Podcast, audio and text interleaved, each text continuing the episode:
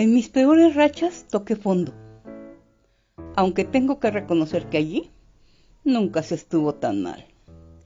Entre otras cosas, me sirvió para ver quién se sentaba conmigo en el infierno para tomarse un par de copas. Tómate esta botella conmigo. En el último trago nos vamos.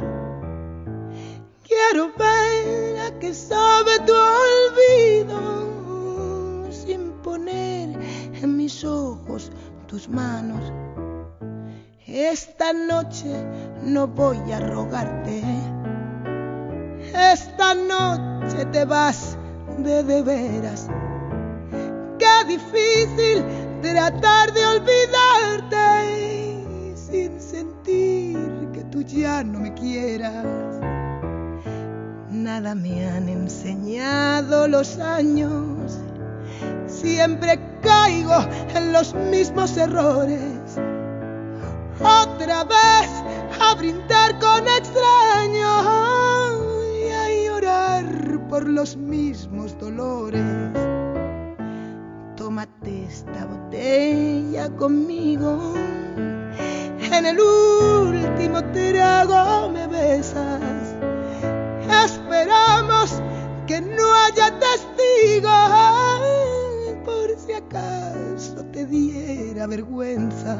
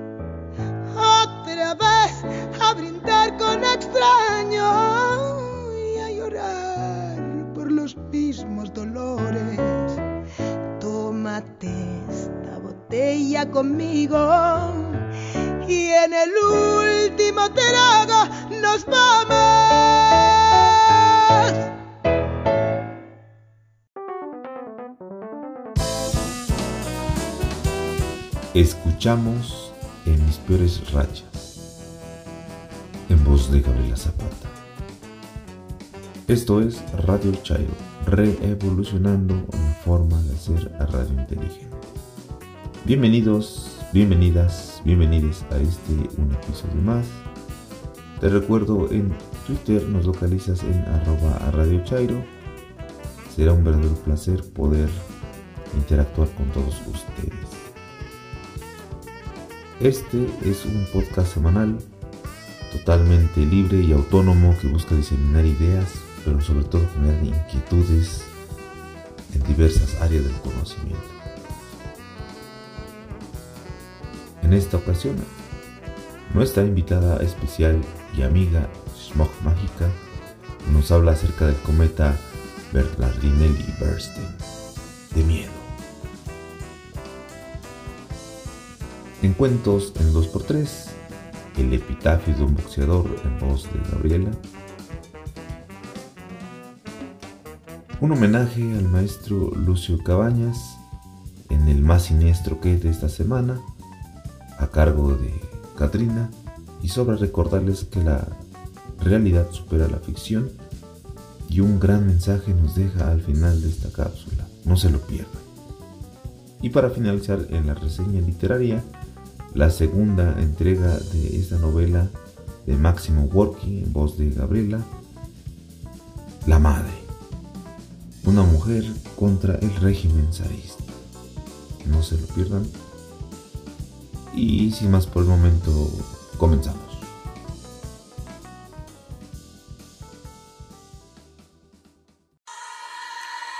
Más allá de los confines de nuestro sistema solar, existe una gran amenaza para la Tierra, la nube de Oort. Es gigantesca y está formada por los restos de la materia que condujo a la formación de todo el sistema solar. Todo lo que no ha sido hervido por el sol o atraído por planetas y lunas se ha quedado allí, dentro de esa nube esferoidal que se encuentra a uno o dos años luz de nuestro planeta. Hasta la fecha, esos cuerpos contienen principalmente hielo y roca. Ocasionalmente, la gravedad perturba la órbita de uno de ellos, lo que hace que ingresen al sistema solar interior. Recientemente se ha descubierto el cometa más grande jamás observado, el Bernardinelli-Bernstein, con un núcleo de 119 kilómetros. Este no afectará supuestamente a nuestro planeta a su paso por el sistema solar, pero nadie puede saber qué hará en el futuro. Esto es lo que podría ocurrir. Suponiendo que no destruiría todo el planeta, esto no significa que la Tierra esté a salvo. Este evento sería de miles o quizá incluso diez mil veces más poderoso que el impacto del asteroide que extinguió a los dinosaurios hace 65 millones de años. Ese asteroide, de unos 10 kilómetros de largo, dejó un cráter de unos 200 kilómetros de diámetro, así que imaginen lo que podría ocurrir con este cometa. Tomamos en cuenta la velocidad. Un objeto que cae del sistema solar desde la nube de Oort acelera debido a la enorme gravedad del Sol. Así, un objeto que viene de allá se mueve a una media de 42 kilómetros sobre segundo, pero si se dirige hacia la Tierra, también se vería afectado por la gravedad de nuestro planeta. Esto significa que su velocidad aumentaría a 50 o incluso 60 kilómetros sobre segundo, recordando que la energía cinética depende de la velocidad al cuadrado, por lo que tres veces la velocidad también significa tres veces la energía liberada. Haciendo un cálculo rápido, descubriríamos que el impacto entre el cometa y la Tierra liberaría una cantidad total de energía de unos 1028 joules. Tal impacto podría ser lo suficientemente fuerte como para levantar grandes cantidades de ceniza, polvo y escombros sobre la atmósfera, así como para crear nuevos satélites y lunas para nuestro planeta. Gran parte de la vida en la Tierra se extinguiría debido a la falta de luz solar, que no sería capaz de penetrar el espeso manto de ceniza. En definitiva, de momento estamos a salvo de esta catástrofe, pero dentro de unos 4.5 mm, millones de años volverá este cometa y tendremos que estar preparados para evitar que acabe con todas las especies vivas sobre la Tierra. Para Radio Chairo, Smog Mágica. Gracias.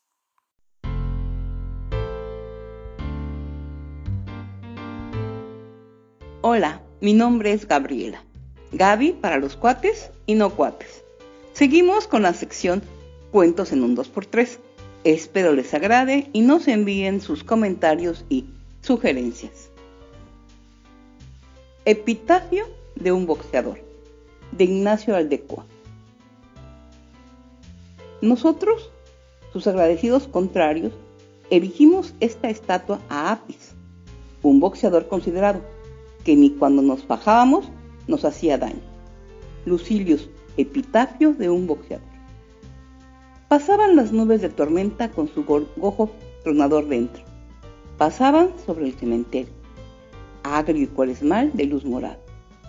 Altos cipreses, hemiciclos mortuorios, taxis en la avenida, un fulgor diamantino en los lejos del sudoeste. Urdimbres de coronas pudriendo, colgado como trapos viejos de las ventanas de los muertos y de las cruces de los panteones. Los acompañantes formaban un grupo friolero contemplando el trabajo de los enterradores. Eran pocos y se hablaban en voz baja. Abrieron el ataúd antes de meterlo en el nicho. Las monjas del hospital no habían logrado cruzar piadosamente las manos del ex campeón, que conservaba la guardia cambiada con el brazo derecho caído según su estilo. Eso le quedaba. Todo lo demás fue miseria hasta su muerte y la federación pagó el entierro. Un periodista joven tuvo que ser reconvenido por su director. Había escrito, cuando abrieron la caja, el ex campeón parecía totalmente noqueado. Los muertos deben ser respetados, pero era un buen epitafio.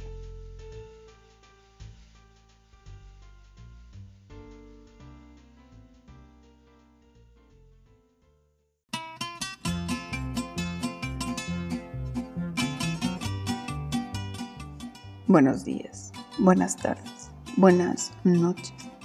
Escuchas de Radio Chairo. Soy Katrina, Katrina.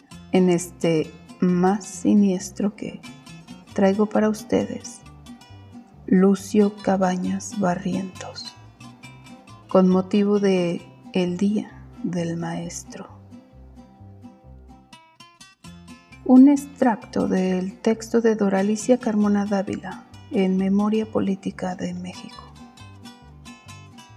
Lucio Cabañas Barrientos nació el 12 de diciembre de 1938 en el Porvenir, municipio de Atoyac de Álvarez.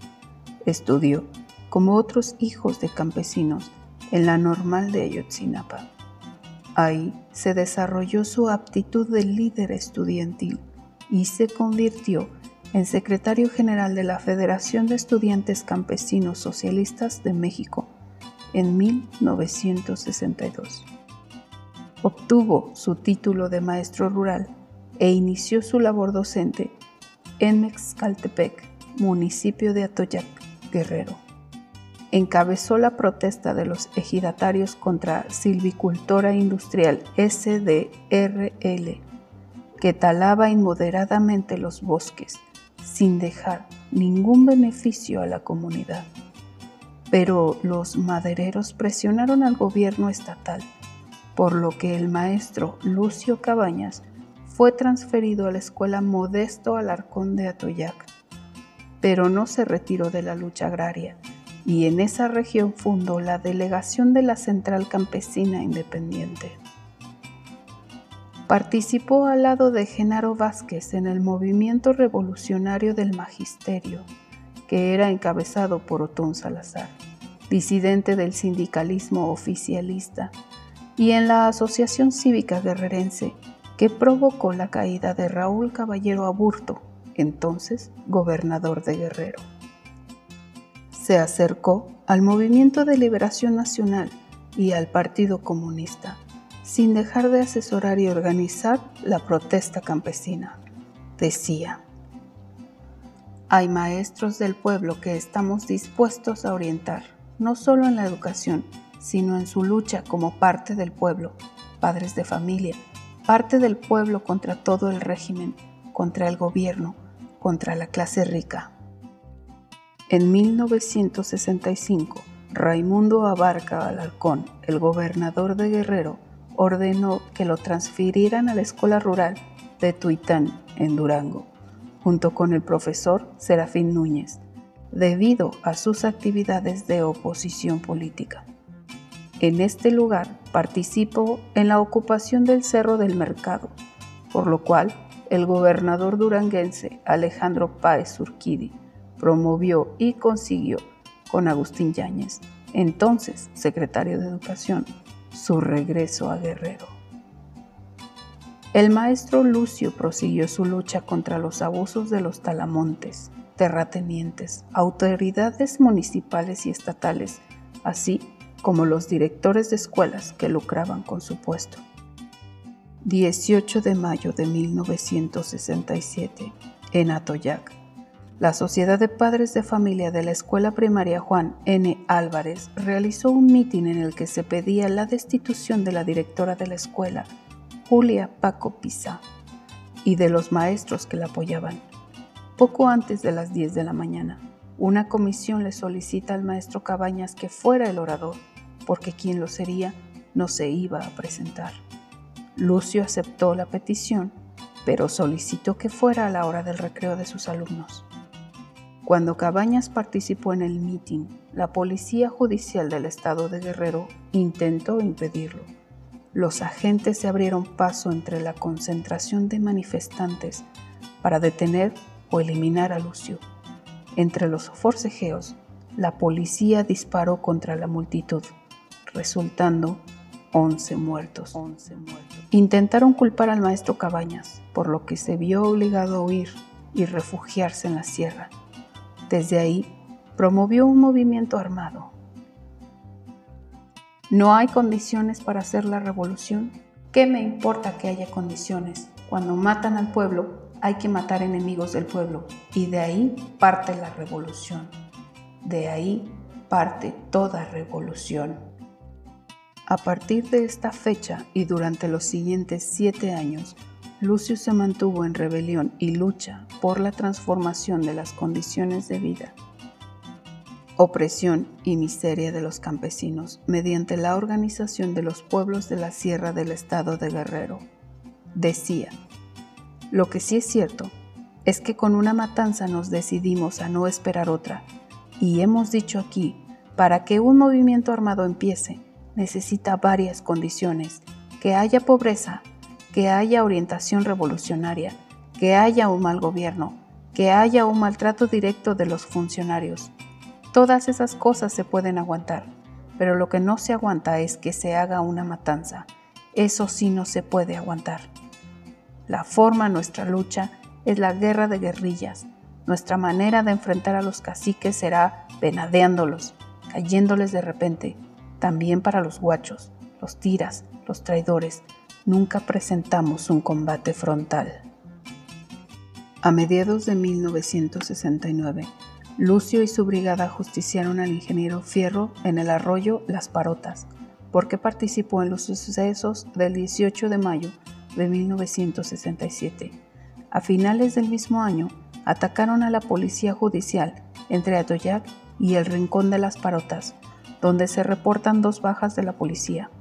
En 1970, secuestraron a Juan Gallardo, un rico ganadero de San Jerónimo, en el rancho de su propiedad, ubicado en la carretera Atoyac-Acapulco. El 29 de junio de 1971, 16 miembros de la Brigada Campesina de Ajusticiamiento emboscaron a varios elementos de la fuerza pública. Varios de ellos pierden la vida en el enfrentamiento. Al día siguiente, en otra emboscada cerca de Atoyac de Álvarez, resultaron muertos 16 soldados y varios oficiales. En junio de 1972, secuestraron a Cuauhtémoc García Terán en lugar de su hermano Ulises. El 30 de mayo de 1974 secuestraron a Rubén Figueroa Figueroa, candidato a gobernador de Guerrero por el PRI. Durante varios meses, el ejército mexicano dirigido por el comandante Eliseo Jiménez Ruiz desató sin éxito una intensa campaña militar en busca del guerrillero. Finalmente, el 8 de septiembre, Figueroa es liberado en un sangriento encuentro cuyo saldo es de 23 rebeldes muertos y un soldado herido. Pero los operativos antiguerrillas se intensificaron para dar muerte a Cabañas.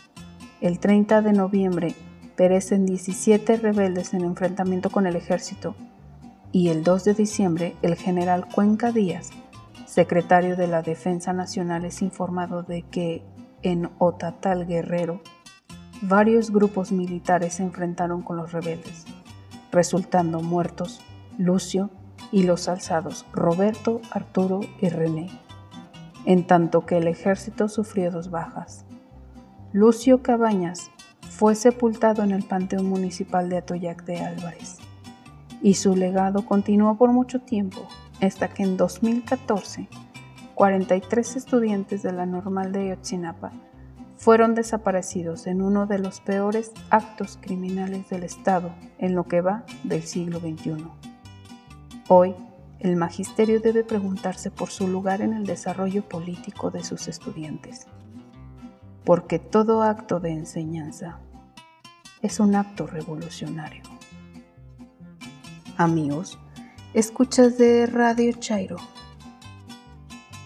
Me encuentran en Instagram en arroba Karen Kiowa y en el blog en 500 palabras WordPress.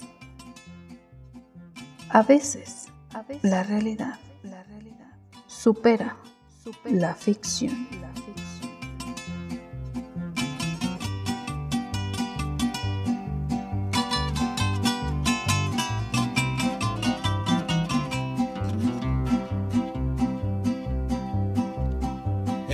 Escuchen este corrido que yo les voy a cantar. Una historia conocida yo les voy a relatar. Su nombre es Lucio Cabañas de la Sierra de Atoya. En la perseguido. Dicen que es un guerrillero, tiene fama de bandido. Si todo eso fuera cierto,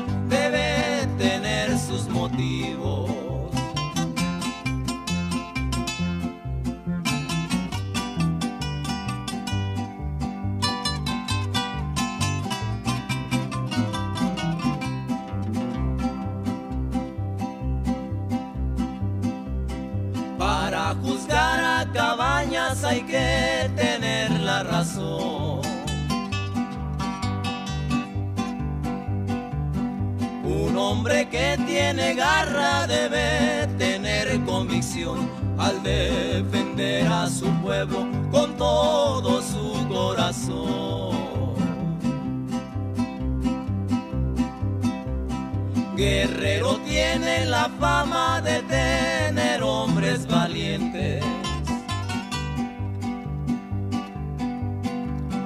Ahí está Lucio Cabañas para sucesor de Genaro, aquel guerrero valiente.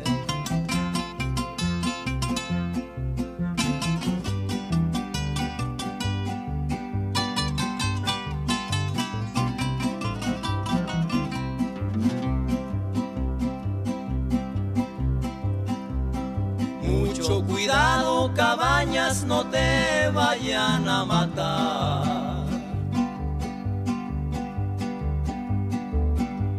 Recuerda lo de Genaro, eso te puede pasar. Así matan a los hombres que no se saben dejar.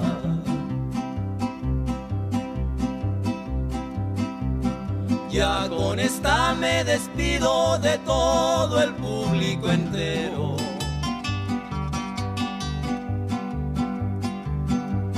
He cantado el corrido de un hombre que es guerrillero. Su nombre es Lucio Cabañas del estado de Guerrero.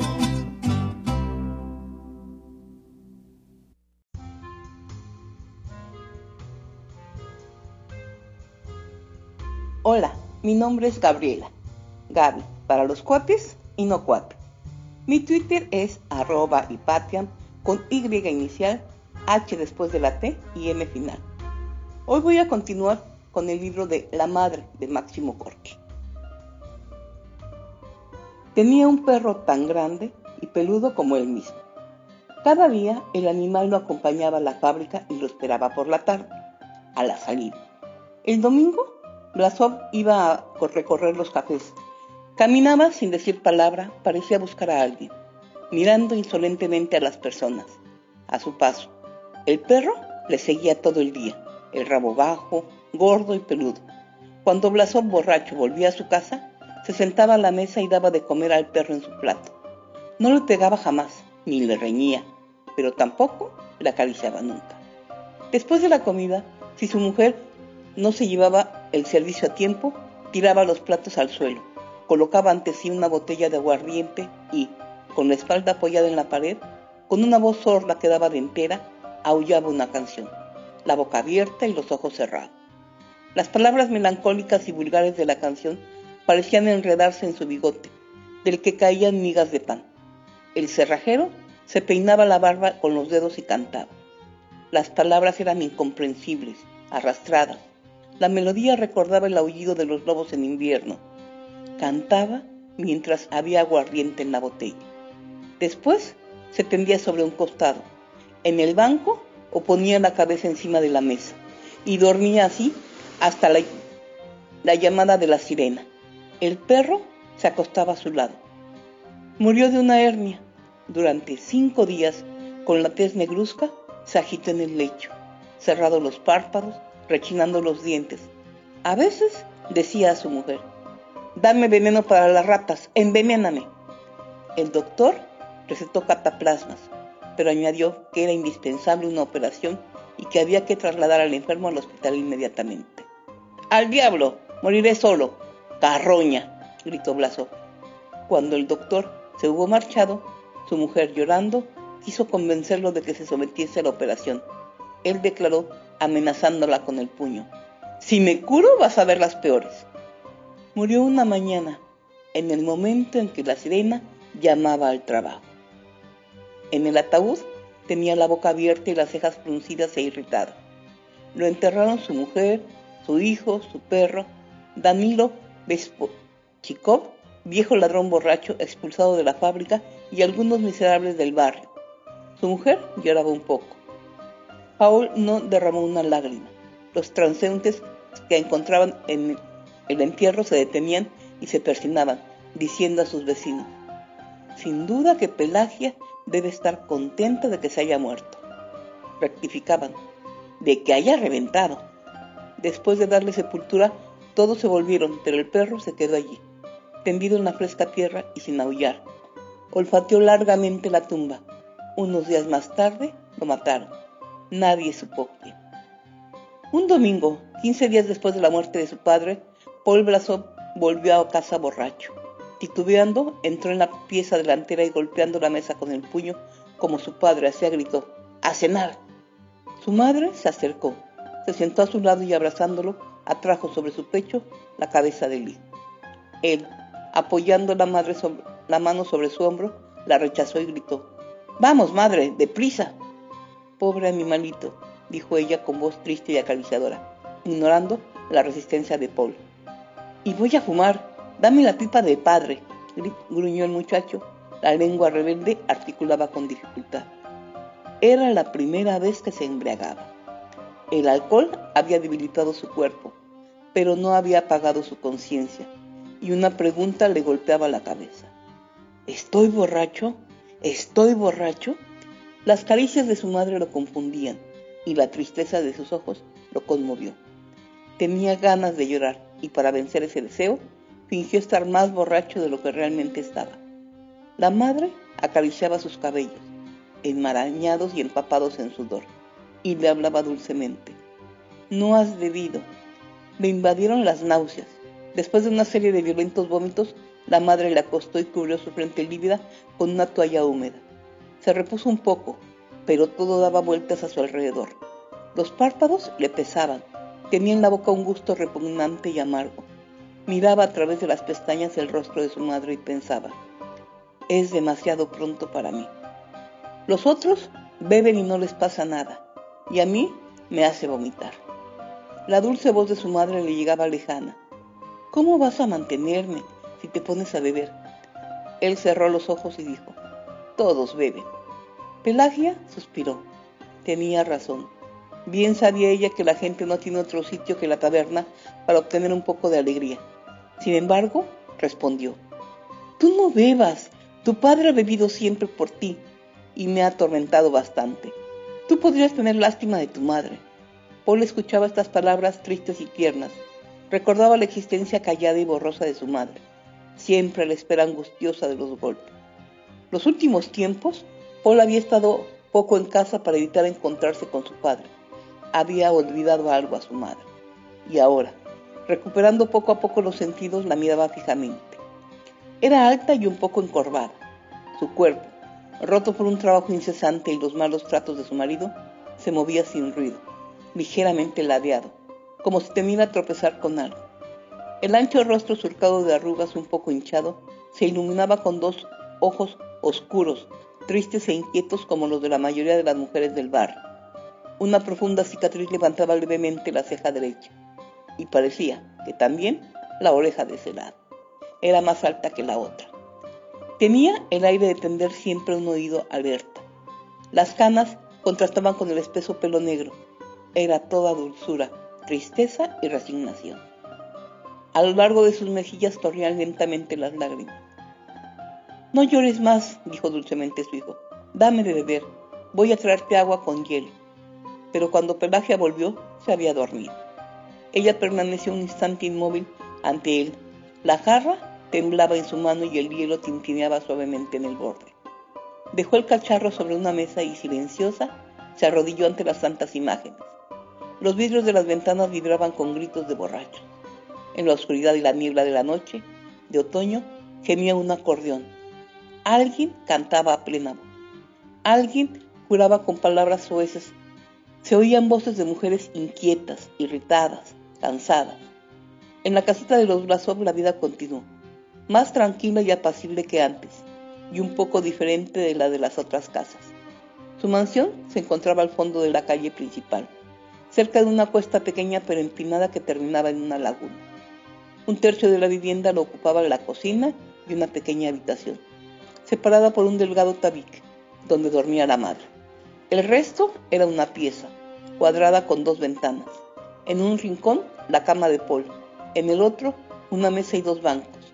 Algunas sillas, una cómoda para la ropa, un espejillo encima, un baúl, un reloj de pared y dos iconos en un rincón.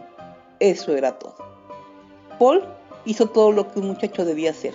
Se compró un acordeón, una camisa con pechera almidonada, una corbata llamativa, botas de goma, un bastón y se convirtió en uno más entre los jóvenes de su edad.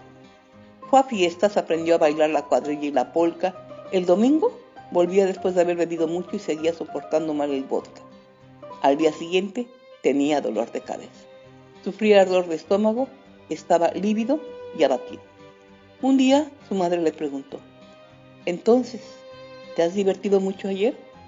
Él respondió con sombría irritación, Me aburrí condenadamente. Me iré a pescar que será mejor o me compraré un fusil. Trabajaba con celo, sin ausencias ni reprimendas. Era taciturno, y sus ojos azules grandes como los de su madre expresaban descontento. No se compró un fusil ni fue a pescar, pero se desvió cada vez más de la vida corriente de los jóvenes. Frecuentó cada vez menos las fiestas y donde quiera que fuese el domingo, volvía sin haber bebido. La madre, que lo vigilaba con mirada atenta, veía de la clase el rostro bronceado de su hijo. Su expresión se hacía más grave y sus labios adquirían un pliego de extraña severidad. Parecía lleno de una cólera sorda, dominado por una enfermedad. Antes sus camaradas venían a verlo, pero ahora, él no, al no encontrarlo nunca en casa, dejaron de aparecer. La madre veía con placer que Paul no imitaba ya a los muchachos de la fábrica, pero cuando observó esta obstinación en huir la sombra corriente de la vida común, el sentimiento de un oscuro peligro invadió su corazón. Hasta aquí dejamos esta excelente obra de Máximo Gorki. Espero les agrade y ya saben, si tienen alguna recomendación o sugerencia, envíenla y con gusto trataré de complacerlos. Gracias.